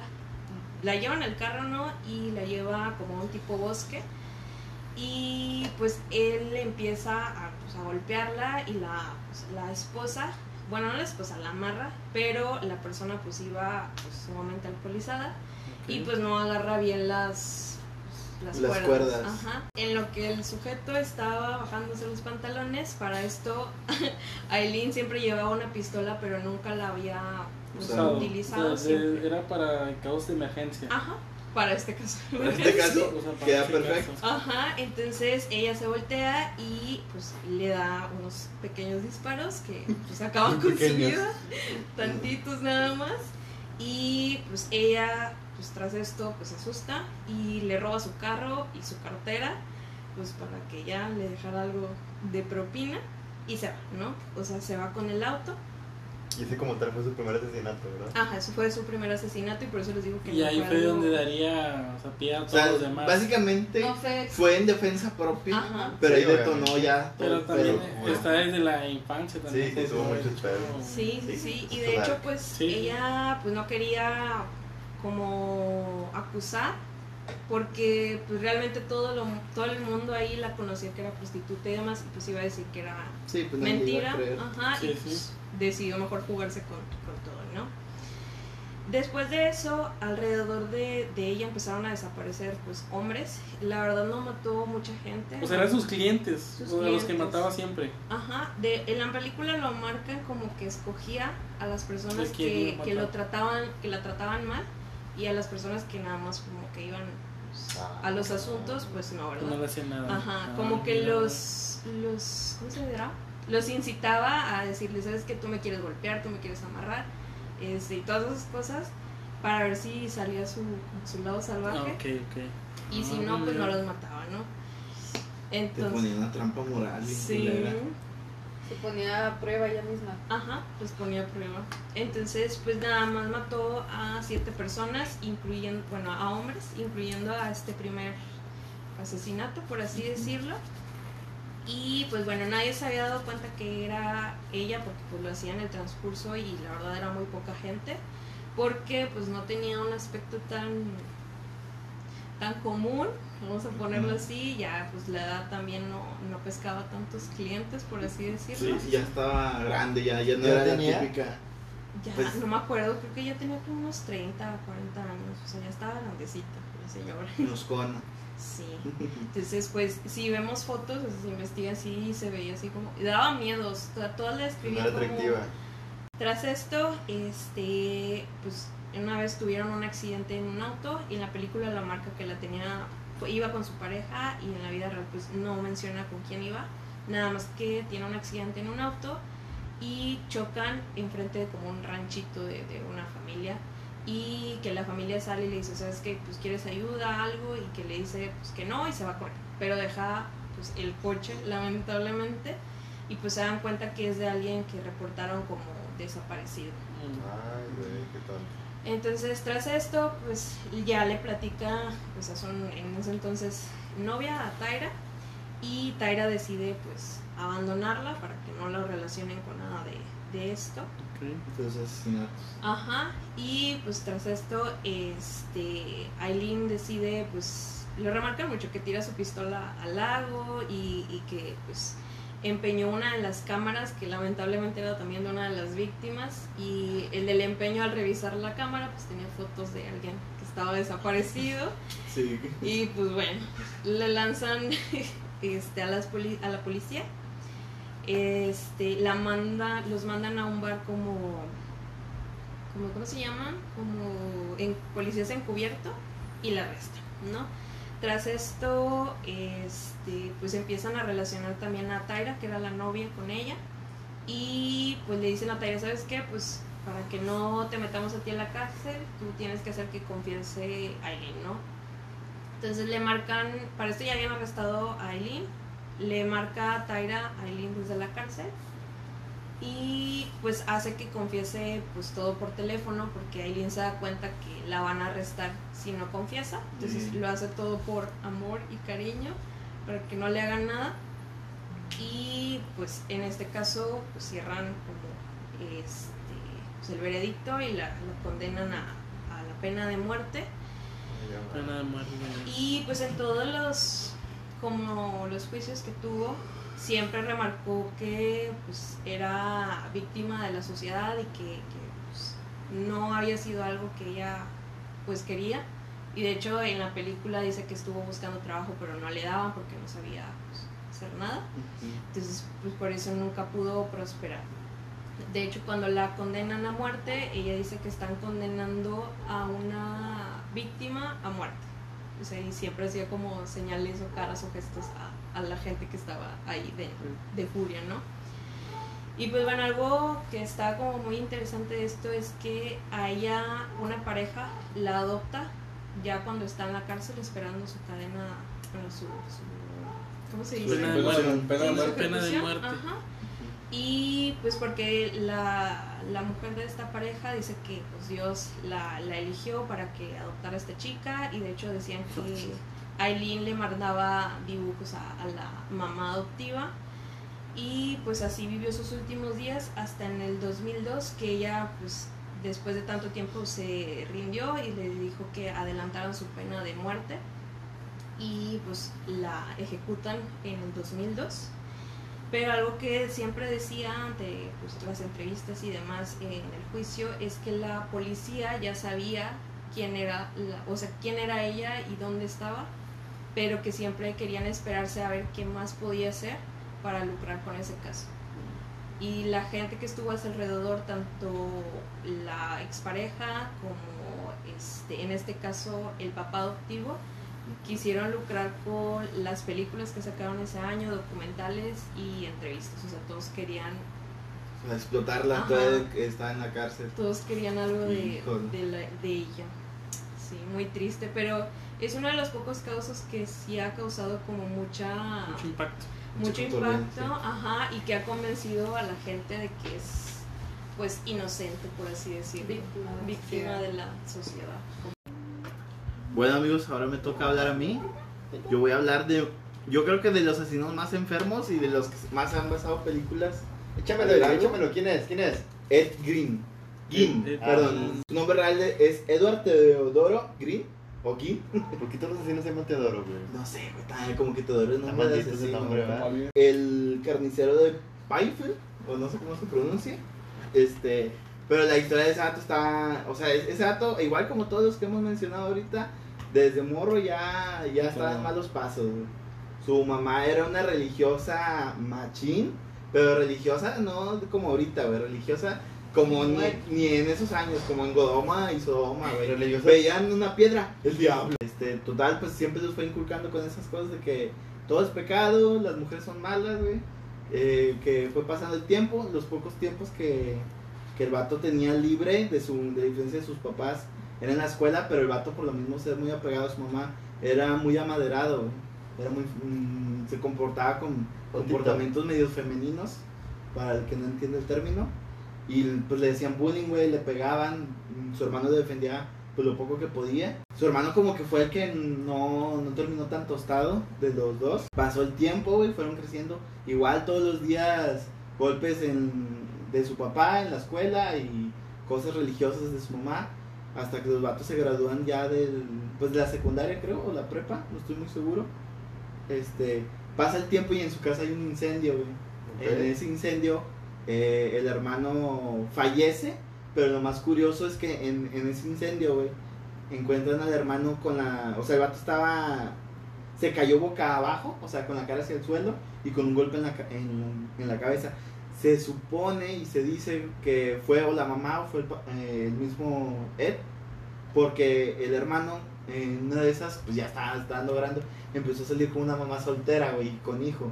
Ah, para la mamá para eso era un pinche sacrilegio de que te vas a ir al infierno. Y se supone que se rumora mucho eso. Con el tiempo, pues el, pa- el, el señor borracho, pues lo normal, se murió creo que de cirrosis, ya de viejo. Y que lo peor que podía pasar es que se quedó él solo con su mamá. Híjole, no Y ahí fueron muchos años de que el vato, pues su mamá lavándole el cerebro, güey. El vato, pues no era un, no era muy listo, pero no era un inútil de todo. El vato era albañil, incluso a veces era niñero, güey. No Y a mames. veces cuidaba, o sea, el vato era una persona que era como el raro del pueblo, güey, pero de perfil bajo, güey. O sea, nomás lo veían como, ah, el pinche loco de la cabana de allá. Ajá. Este, en una de esas salidas con su mamá, creo que van a un negocio y ven una señora que está regañando a un señor porque le está golpeando un perro. Y el vato se enoja con el señor, pero no por porque está golpeando el perro, güey. Se enoja con el vato porque está dejando entrar a una señora que no es su esposa a, a su negocio, güey. Y a- así, el, el vato le, le quedó muy clavado eso de que las mujeres son el pecado y que son culpables de todo el mal, güey. El vato tenía esa idea, no se sabía muy bien si las odiaba tal cual, pero pues el vato las veía como demonios, güey, casi creo. Pinche mamá lo logró. Pasó el tiempo, güey, y pues la mamá fue creciendo, por lo mismo, creo que cuando, cuando pasó lo del hermano, supuestamente a ella le dio un derrame, este, y de ahí ya no quedó muy bien, con el tiempo se murió, y el vato se quedó solo, güey. Y de ahí, si tú crees que eso va, es poquito, ahí viene lo peor, güey. El vato empezó a, a solo dejar dos habitaciones abiertas de su casa, que probablemente era su cuarto y donde cocinaba y comía. Las demás las encerraba con tablas, güey. O sea, agarraba un tablón grande y cubría la puerta y las clavaba. Nadie entraba ahí. Se dice mucho que el vato, el cuarto de su mamá lo dejó tal cual como lo dejó su mamá el día que murió. Y se dice No lo volvió a tocar. y no lo volvió a tocar, güey. Pasó el tiempo, el vato se hizo muy adicto a novelas de terror, a... pedía por correo este, experimentos nazis, güey, eh, ya un poquito elevados en la moralidad. Este, y luego con el tiempo el vato empezó a robar tumbas, güey. De ahí empezó a robar tumbas de mujeres, eh, tanto mayores, normalmente mayores y de corpulencia grande. De, de ahí el, el, el vato, to- ahí todavía no hacía nada, güey. Él simplemente robaba tumbas. Él iba y le robaba y de ahí el vato, pues, hacía cosas nada agradables. Ma- más adelante van, a ser cosas que el vato hacía con las tumbas. Pero eh, a lo largo del tiempo se cree que el vato abrió más de 40 tumbas, que robó cuerpos de mujeres. ¿En serio? Este, sí. Cabrón. De hecho, de que cuando lo condenaron al vato, empezaban a buscar, eh, abrir tumbas para ver cuáles faltaban y encontraron un chingo que familias que ni se veían, se habían Estaba robado a su, a su señora, güey, a su mamá, a su hermana, güey. Tienen puros huesitos. No, güey, o sea, no está Ya el no cuerpo, güey. O sea, se robaban los cuerpos. Pero Sí. me imagino que no eran cuerpos. O sea, ya eran puros. Lo que robaba. Pues, yo el creo. vato probablemente eh, eh, buscaba cuerpos este, recientes. tiernitos. Sí, o sea, con carne, pues. Es que de hecho decían que le gustaba ver como los ob- obituarios, no recuerdo, para ver quién acababa de fallecer. Y esos eran los que Ah, O sea, el vato checaba que Don Panchita moría, güey. Este, y, y iba ahí y la buscaba. Y de repente, pues ya tenía el cuerpo. Total, pasa el tiempo. Y el vato ya, de tanto ver esos, ese tipo de cosas de terror y eso, como que ya se influye. Y ya de ahí el vato ya empieza a matar. Mata, no sé, no sabe muy bien cómo, cómo era su primera víctima, pero la mata y la mete a la cajuela de su carro, güey, y se la lleva a su casa. Y el vato con el tiempo empezó a practicar mucho taxidermia, que son los que disecan los Los venados, los osos, güey, pues básicamente Tengo un cuando tío vas que a le pedo. güey. Sí, eh, eh, eh, es Cuidado respetable, con pero pues este vato no lo con hacía animales. con animales, güey. Ah, bueno, Con sí. el tiempo el vato pues este mató a, a su primer víctima, se la llevó, e hizo muchas cosas, güey. Se dice que en su casa, güey, de él, el vato confeccionaba ropa con los cuerpos, güey. Uy, O sea- hay, hay algo bien interesante ahí, Eric. Sí. El punto donde, eh, bueno, ya después tenía, bueno, no sé si lo vais a tocar en algún punto, donde tenía tantos pedos con, con su mamá y con su... su, no, no Sí, marcarlo. un vato enfermo con su mamá. que hizo hasta un mandil y unas medias con la, o sea, con cuerpos femeninos para sentirse como que estaba con la mamá. Sí, ahí está muy curioso. El vato hacía literalmente ropa de todas las partes del cuerpo y de solamente mujeres. Se, Mm. se sabe de un cinturón hecho de puros pezones.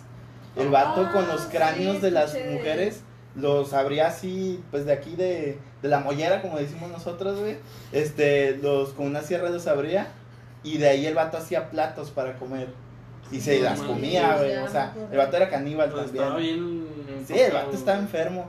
Eh, cuando mucho ya más adelante un poquito de la historia, el vato pues solo tenía dos cuartos, güey, y su cuarto era un basurero, güey. Debajo de su cama el vato tenía narices humanas y vulvas de mujer. Y me imagino que sabes que son vulvas, güey. El vato Bueno. tenía ahí, probablemente se dice que el vato se las comía o las usaba para placer suyo. El vato, de hecho, en de esos tiempos donde él estaba enfermo, eh, se hizo muy adicto a la pornografía.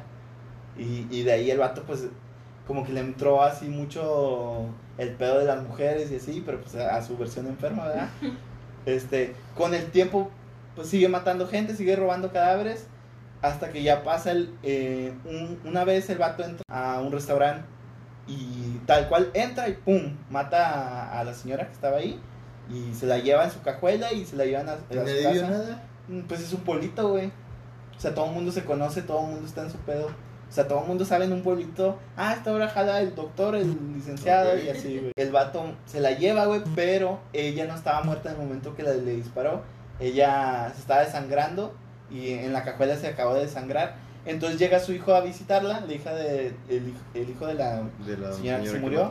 entonces, el vato cuando ve la sangre, por instinto, habla a la policía y luego él dice, investigan a este güey, a, a él.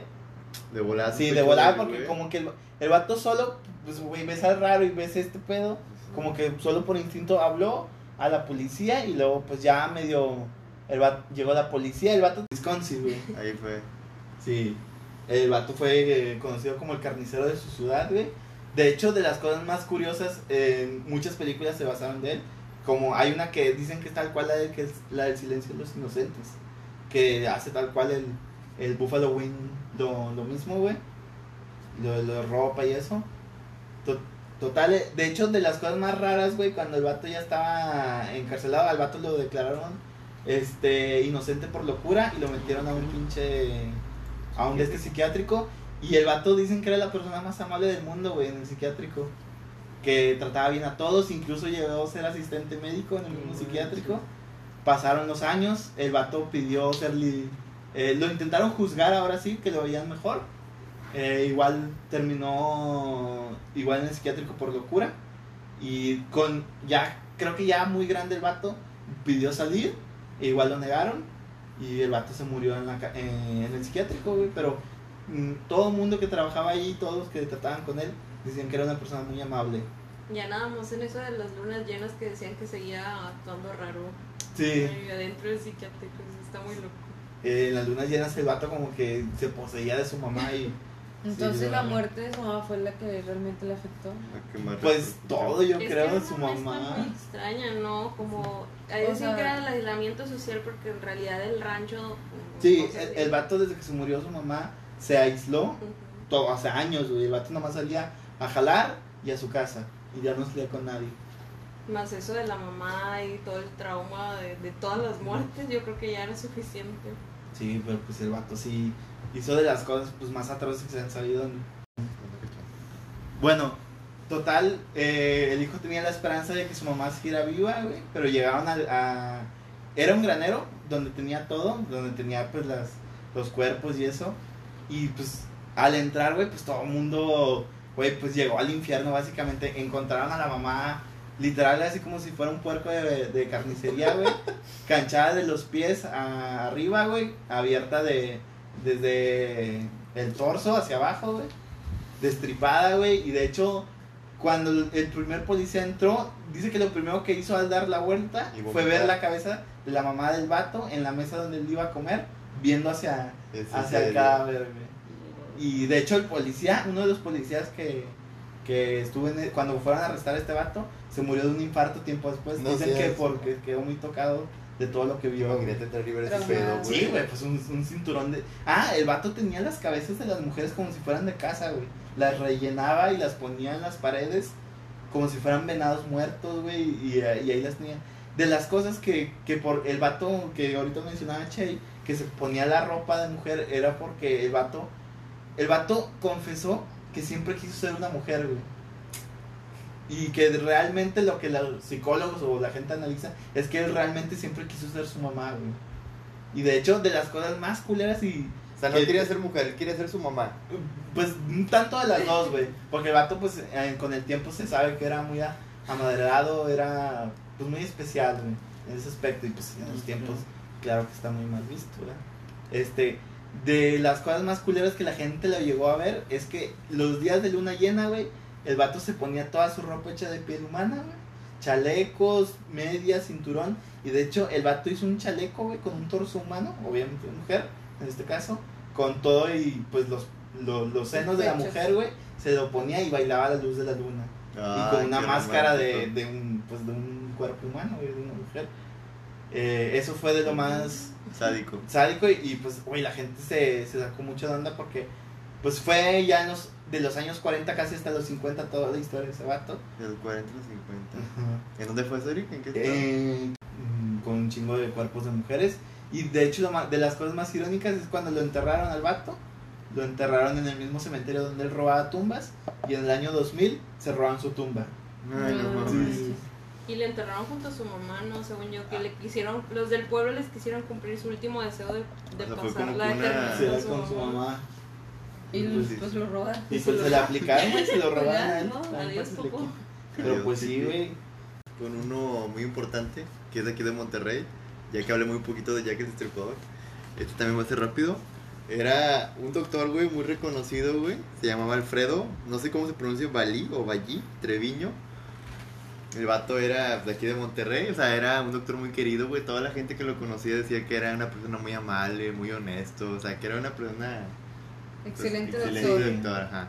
Excelente Era de los servicio. doctores, güey, que si miraba que no tenías dinero, pues él te decía, no, pues sabes que yo te doy los medicamentos, tú no te preocupes, vas a estar bien. Y es así de ese Ah. tipo de doctores.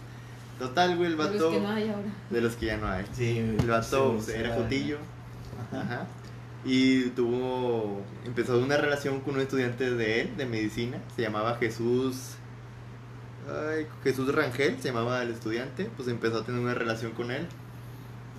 Pues todo iba con madre, ¿verdad? Al poco tiempo, güey, Jesús le pide un préstamo de una cantidad muy fuerte, se dice que era de dinero. Pues este vato se la da. Ajá. Y desde ahí, güey, empezaron los problemas. Este vato no le pagaba, no le pagaba y empezaron a discutir, bla, bla, bla. Total, un día están en casa de, de este, del de este pinche Alfredo, Del doctor. discutiendo. Total, está todo, le suelta un chingazo. Este Alfredo les da- Alfredo a Jesús, A su novio. a su novio. Jesús. Jesús queda inconsciente, güey. Y pues el tato le entra lo que era, güey. Dijo, ah, pues aquí soy. El vato le inyectó pentotal sódico, una droga para sedar a los pacientes. Lo llevó arriba al baño y pues se agarró el instrumento favorito de los doctores, Ah, un bisturí. un bisturí. Y con eso se dio vuelo al hacha a todo lo que te puedes imaginar. Ajá. Lo desmembró, lo mutiló, hizo un- una marranada. Y... Total, el vato, güey, pues, lo, en- pues, o sea, con todos los pedazos los juntó y los fue a enterrar en, no sé dónde lo enterró, pero lo enterró en un lugar cerca de aquí de Monterrey. Para eso el vato, güey, esa, y hubiera sido el crimen perfecto, güey, nadie iba a sospechar de él, no hubiera pasado absolutamente nada, pero el vato es una estupidez, güey, que de alguien tan inteligente como él me sorprende güey, mucho que hiciera eso. Ah. El vato fue a pedir una pala a una tía de este, de, del, novio. del- del novio, güey. No O sea, ¿cómo vergas haces eso?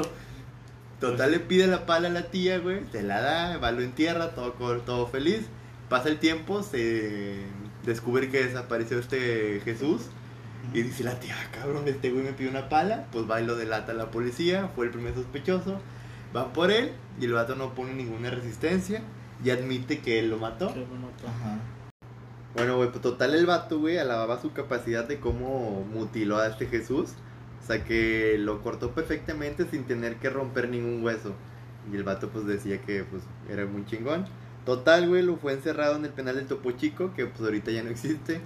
Estuvo ahí 20 años encerrado, güey. Ahí en la cárcel pasaron muchas cosas, pero, pues, eso ya no lo voy a contar. Nada más que ahí fue donde conoció al escritor, que fue el que creó los libros de... de ¿Cómo se llama? De Hannibal Lecter. El vato lo visitó, lo entrevistó y el vato se quedó bien sacado de onda, que pues era, el vato era muy buena persona, muy inteligente, de ahí se inspiró para hacer los libros. Y de ahí posteriormente salieron las películas, pero ya no voy a tocar ese tema. Total, el vato salió en 1981 de prisión y como si nada, el vato pues fue liberado, retomó su carrera médica, puso un consultorio en una famosa calle de Monterrey y ahí vivió felizmente hasta que murió en el 2009. No manches, estaría como Fue que una- vivió- Sí, fue una historia pues relativamente feliz, solo por su él. novio. Bueno, ya con eso concluye, ¿verdad, Bro? Yo ya, acabé. Muy bien. Bueno, ya, ya por último, este, nomás le quiero recomendar una película así rápido porque ya, ya nos pasamos de tiempo. Perroncísima. Le voy a recomendar la película Tenemos que hablar de Kevin. Esta película fue estrenada en el año 2011 y fue de la idea de un libro. ¿Qué relacionada con estos temas, verdad? Asesinos, Es relacionada. este. Esta historia no está basada en, en una historia real. O sea, es Ah, ficticia, ok. pero es de Es asesinos. ficticia, pero es de asesinos y la verdad es... Hay, hay, sí, ese, ese Que de hecho, fuerte. eh, tocando el tema, cuando fue aquí un tiro, desgraciadamente, y aquí en, eh, no, no, no, fue en Monterrey, Fue en, fue Saltillo. creo. en Saltillo, el vato tenía la camiseta de uno de esos. Sí, porque se hicieron como un tipo culto, ¿no? Sí, güey, la gente Era los como una secta, creo. Una, Sí. Un tipo de secta que siguen sus ideales. Que supone que ellos limpian la, la escuela y todo eso. Sí, Está pues, muy raro. que no los estaba bien la escuela y pues lamentablemente pues llega a esos sucesos, ¿verdad? Pero bueno, ya tocando el tema de la película, pues es prácticamente algo así por el estilo. Aquí nos habla de la historia de Kevin. Se me hizo muy interesante y por eso quiero hablar de ella así rápido, güey.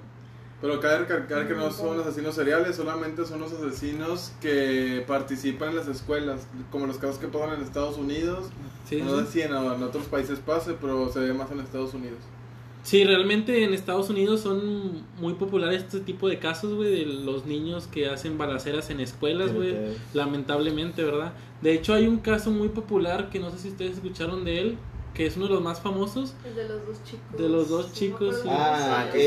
Kevin Ándale. y... Y un tocayo. de un niño que cuando la mamá estaba embarazada, la mamá prácticamente no lo quería, güey, o sea, ella no quería estar embarazada. No dicen si lo quieren tener, ¿verdad, Fer? O sea, No especifican, no solamente especifican. sale una escena que cuando es bebé, alguno, un año, meses, está la mamá viéndolo y dice, me, yo no te quería tener, a mí me das asco, yo estaría en París ahorita y yo te tengo que estar aquí soportándote, algo así. Tenía, o sea, cada uno de ellos Uno decía que simplemente quería suicidarse y no, o sea, quería una razón para suicidarse, güey, y por eso hizo esa, Matar a Sí. gente. esa acción. güey, Ah, ¿en para- serio? Sí. Y en, y en todo lo que va avanzando, güey, en toda la niñez de Kevin, o sea, él siempre le hacía la vida imposible a la mamá.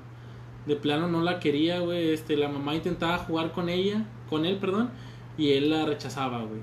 O incluso también llegó a manipular a su papá, porque su papá era más como que el papá buena onda y todo el rollo, ¿verdad? Incluso la mamá le llega a pedir como que ayuda diciéndole que Kevin está mal y él simplemente pues la hace a un lado, ¿verdad? Diciéndole que, que no es cierto, que ella es la que, la que está mal más o menos, ¿verdad? Ajá. Y este, pues como va creciendo Kevin, güey, es la misma historia que siempre se hace como que un vínculo con la mamá. No la quiere, güey. Este, hay una escena también que me agrada mucho, que es que le está diciendo al niño que cuente. Y él está de 1, 2, 3, 4, 8, 1, 2, 3, 9, 1, 2, 3. Y lo, no, así no es, así no es. Y lo, bueno, ya quieres que lo haga bien. Y ya empieza a contar bien el niño. O sea, simplemente era para molestar a la mamá. También hay una escena que la mamá tiene como que pegados como mapas o algo que se dedicaba a ella, no recuerdo muy bien qué es. Y el niño va y se lo pinta todo. Lo dibuja todo y, y ya nomás para afectar a la mamá. De hecho, en esa escena, eh, la mamá le rompe el brazo al niño este, accidentalmente. En un arrebato lo avienta y se le rompe el brazo. Y ahí el niño lo usa para como que Manipular. manipular a la mamá, como que para manipular a la mamá porque no le dice a nadie realmente lo que le pasó. Le pregunta a la doctora y no le dice, y le pregunta al papá y tampoco le dice. Este, llega un punto donde el bebé no para de llorar y ella se va a una constructora, güey, para escuchar el ruido de, de una construcción, a deber del ruido Del de su propio hijo, güey. Y al fin ella la logra, este, como que dormir, llega el papá y lo levanta. Y cuando ella le dice que, que lo deje, que le costó mucho tiempo, este, verlo dormir. O sea, también incluso también es parte del papá que no se puso en la situación de la mamá, güey. O sea, todas esas acciones llegan al, al final.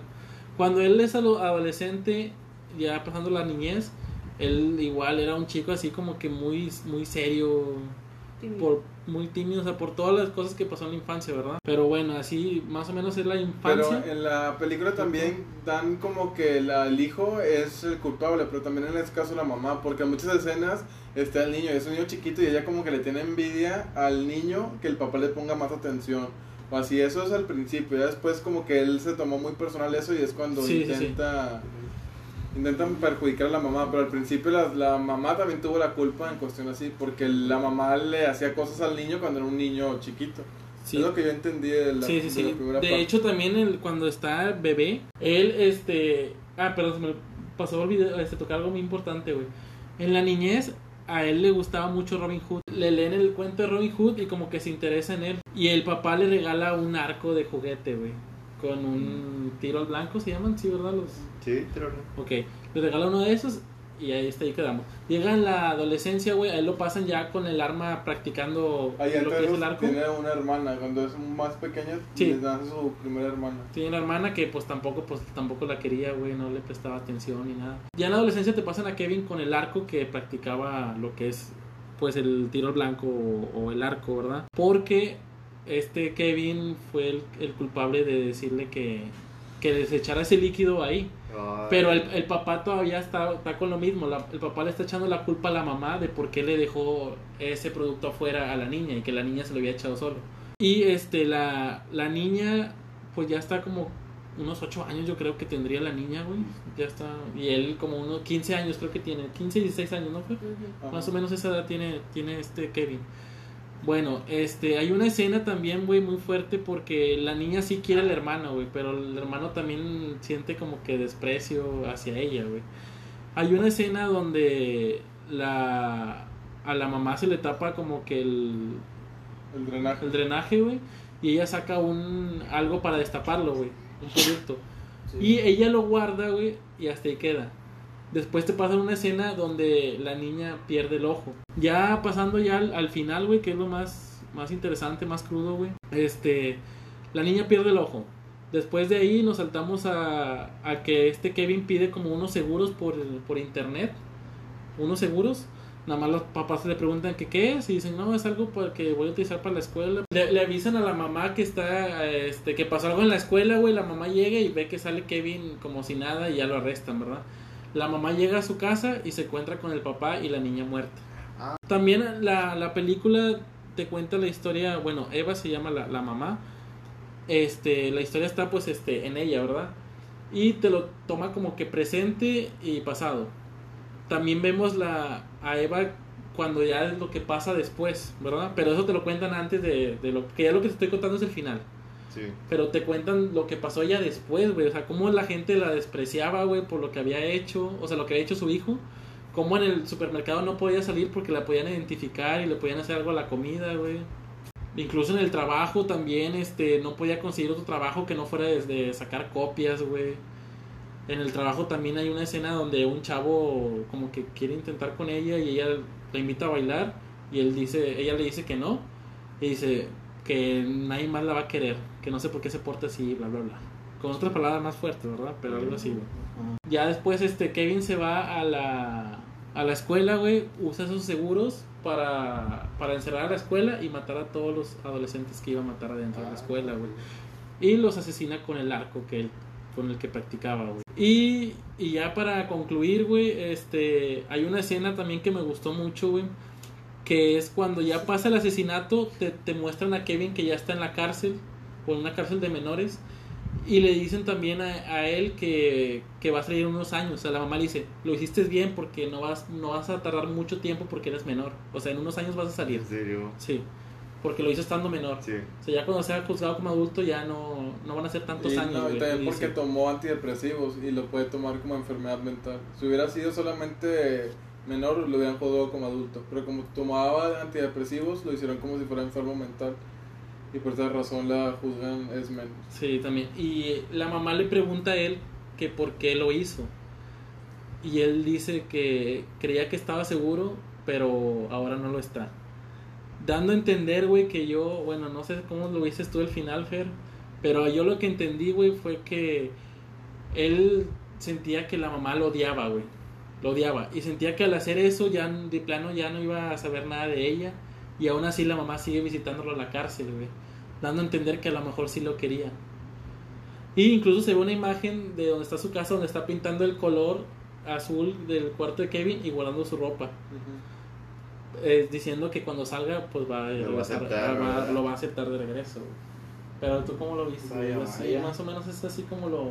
Pues sí, el, porque de hecho le, en esa escena antes de eso le dice no te ves nada feliz y le dice algún día lo fui y luego al final cuando lo abraza él también como que medio llora y pasa la escena a eso, o sea como que él pensaba que su mamá lo odiaba y quiso hacer todo eso para hacerle daño, pues en ese caso como que al final él sintió que su mamá también él mismo la quería, Y en sí termina así la película, no lo mata, no muere, no es. no, se Ok, acabó se queda ahí, te dice que Se, la se acabó, la escena sale, sale que la mamá sale de la cárcel y va caminando en el pasillo y ya se acabó. Ah, pero el vato todavía no, ¿verdad? No, la, todavía no sale. De hecho, la actriz es la que sale como bruja en Narnia. Sí. ya, ya. Ah, la También la película que de Doctor Strange, ¿no? Ándale, que sí, do- la- el Ah, maguito pelón es Sí. ella. Y Kevin es Flash, ¿no? En, o- Es la Ezra Miller se llama. Sí. El Splash. Kevin Splash, el del de. Pues está muy bueno el actor en cuestión como se desenvuelve desde niños. Tú ves y el vato se ve como si fuera malo realmente y ya de adolescente parece que sí. Pero en no me agrada que termina como que va a salir y no pasó nada después de que mató a 18 personas. No se me hace Pues no sé, no, no, no, Pues prácticamente no dicen cuánto tiempo iba a estar ahí, ¿verdad? Pero, dicen Pero que la sí mamá le da a entender que sí iba a salir, que ya no pasó nada, no mames. que iba a Pues así ahí. la. Pero no, Así pues es que sigue Pues siendo la mamá, güey. Todas las familias salir. afectadas, güey, qué justicia. Pues es que mira, algo que es ¿Qué quiere decir algo? un hecho, una cárcel es un centro de reactamiento social, güey. O sea, las cárceles están hechas para que te alivianes y salgas y vuelvas a ser parte de la sociedad. Pues, Obviamente la vida no, real ya es muy diferente, ¿verdad? Pero La película ha sido analizada por psicólogos. ¿Y qué dicen? Ellos dicen que, o sea, la, la película tal cual se llama Tenemos que hablar y la mamá es lo que nunca hace, güey. O sea, nunca pide ayuda con alguien más externo al marido. Y al marido, al verlo diciendo que no, que no, te quiere... Sí, o sea, diciéndole que no pasa nada, que era el problema, ella nunca pide ayuda y eso hace que, O sea, a entender que el Que se principal acumule todo. Que se acumule todo, tal vez si hubiera pedido ayuda no hubiera llegado a eso. Pues es que en punto también, porque es la mamá y ella era muy exagerada en ciertas cosas y de ahí desembocó de que más, más, más. Porque ella al principio maltrataba al bebé y desde ahí como que Kevin agarró coraje y, y al final ya no pudo parar la mamá el odio de Kevin y viceversa. Sí, pero igual pues como quiera nunca llegó a pedir ayuda a ella, güey. Pero claro que sí es la mamá, ¿verdad? Pero bueno. Véanla, véanla, la verdad está muy buena y está en Amazon Prime y creo que también la pueden ver por YouTube. ¿Está en Amazon? Sí, también la pueden ver por YouTube, se me hace que también está ahí. Pero bueno, ya así rápido, güey, dando su opinión cada quien. ¿Por qué creen ustedes que una persona hace estas acciones, güey? Se vuelve un asesino, un asesino serial. ¿Por qué creen ustedes? Eric, güey. Yo desde el principio. Tú estás loco. dale. Yo estoy loco, güey. No, este, pues esos vatos se pudren, güey. O sea, realmente los termina corrompiendo. Pues tanto su crianza como la sociedad, güey, como ellos mismos, güey. Porque bien dicen, güey, o sea, que un loco no ocupa, o sea, un loco no ocupa ver algo eh, gráfico para volverse loco, güey. O sea, un loco no ocupa ver una película de, de asesinatos para volverse un asesino. Él solo ocupa un detonante. Él, si toda su vida se la ha pasado muy mal, y eventualmente él puede o leer un libro, o un cómic, o un video en YouTube, o una película, va a terminar creándose en, en lo que pues, la, la vida lo ha tratado, güey. Entonces, Eric, ¿tú crees que nace o no se hace? Pues, mm, yo digo que hay los dos, güey, porque siempre va a haber excepción de, a la regla. Pero normalmente, pues por ejemplo, todos los que la mayoría que hemos visto hoy, pues todos se hicieron, güey. Todos, o alguien los trató mal, o alguien no les dio la oportunidad. Y pues eventualmente se volvieron monstruos, güey. Para mí, güey, todos se hacen, güey, porque todo el problema empieza desde su niñez con su familia, güey. Que la mala educación, mala falta de atención y todos esos pe- esos pedos hacen que se transformen en ese tipo de gente. Yo no creo que alguien, haya, alguien Nazca así, güey. güey. Yo siento que todo, todo empieza desde su hogar. Yo creo, güey, que sí, como dice Eric, que tiene que haber de las dos cosas, güey. Que tiene que tener algo mal esa persona para hacer esas cosas y también que, que haya sufrido mucho en la niñez, güey, o, o ve muchas cosas que, que no son aptas para ver en ese tiempo, güey, o estando niño ve una violación o lo violan o golpeándolo, pues obviamente esa ira se va a ir hacia otras personas o vas a tener como que para sacarla, güey, o sea, tú vas a querer sacar esa ira, güey. Pero cuando tú lo dices, lo ve y dices, verga. Por O sea, eso. Se hace. Se hace, pero también tiene que tener algo esa persona, güey. Bueno, yo siento que tiene que estar enferma, güey, la verdad, para hacer ese tipo de cosas. A la- porque hay asesinatos tal, tal vez que son como que impulsos. Esos tal vez sí son de que, ay, bueno, pues fue en un momento. Pero los asesinos seriales como tal, yo siento que sí están enfermos, güey. Yo digo que, que nacen ya con un problema, porque muchas, la mayoría de las personas tienen problemas y no andan matando gente como tal. Y lo de la infancia eh, tiene mucho que ver en cuanto, en muchos casos, que fueron maltratados desde niños y mataron. Pero también hay otros casos como gente que va a la guerra, gente que sufrió Traumas. mucho ya más de grande. Y hay casos que su infancia fueron muy bien, fueron a la guerra y vuelven ya con una enfermedad mental y matan a gente nada más por, por matarlo. No mal jefe. Sí. A Y, ver qué fue. y eso es un problema ya mental, no es tanto como que los hagan, es como que yo te orillo a hacer malo. Mucha gente lo orillan a literal a. Sí, lo maltratan demasiado y no hacen eso. Depende. Porque también Ah, por sufrir tanto también no puede ser un asesino, puede también suicidarse, o sea, no es lo mismo que te a huevo te humillen y vas a ser un asesino. Son diferentes puntos de vista a, a la persona como sea. Pero si tú dices que va a la guerra, entonces está haciendo, no están haciendo así, loco. Pero tienes que tener un problema antes o algo en la mente porque muchos soldados también van, regresan y no, no bueno, matan muchos gente. sí quedan bien. Pues es que cada mente es, un que universo. incluso pues hay enfermedades, güey, que te lo dicen o los psicólogos tratan esos casos y dicen que tienen tipo de problemas, güey. Sí. O sea, sí, o sea, está comprobado, güey, que sí hay enfermedades que te hacen hacer eso, güey. Sí, hay cosas que son hereditarias como Ah, la pues, como bipolaridad, la es que la esquizofrenia, esquizofrenia es uno de los más comunes. Sí. Pero, por ejemplo, eh, hay gente de esa, güey, que se trata y pues a lo mejor no son las personas más sociables, pero son Pero que para la sociedad, güey. O sea, no andas matando banda. Así es. Pero pues es que al final todo es, todo es una moneda, güey. O sea, tú puedes ser una persona, es como, a lo mejor se va a escuchar muy, muy nerdo o muy geek o muy pendejo, pero es como dice el Joker, güey. A veces solo necesitas un mal día, güey. Para que todo valga verga y para te que todo explote. O tal vez es una acumulación, güey, de Digo que es una problemas. acumulación. un mal día Es una te acumulación ya hasta que llega el momento donde no, no sabes qué hacer. Te y ya- vuelves loco. Sí, ya cuando arrancas eso ya no sabes cómo detenerlo, güey. Pero pues imagínate que un día estás en, sales de tu casa y regresas y. No, güey, pues. Tu casa explotó, toda tu familia se murió y todo eso. Ah, bueno, ¿A poco no te vuelves loco? Pues sí, güey. O sea, pero es que puede pasar, güey. Sí, pero Eso es lo que trato de referir. Por eso quieres matar. Ah, no, pero te, te alocas, güey, y, esas, y otras cosas de, Sí, que llevas en el pasado. los demás sí, ¿verdad? Y, claro. Ah, sí, güey, pues realmente sí hay gente así, güey. Pues, Sonará muy pendejo porque pues somos gente lúcida, güey, pero pues no estamos en las mentes de esas personas. Yo les voy a decir mi punto profesional. Ah, amigos. ella es Ustedes- psicóloga, es que güey. sí, es psicóloga, Ella ahorita nos va a decir Estoy quién de aquí es un asesino. ustedes, de que- No, o sea, la verdad es que todos tienen un cierto punto de razón, o sea, es tanto, puede ser por factores emocionales, pueden ser factores biológicos, sociales, Oh. como los que vimos ahorita que están muy marcados, y familiares, y también de las herramientas pues, que tiene cada persona, o sea, dependiendo.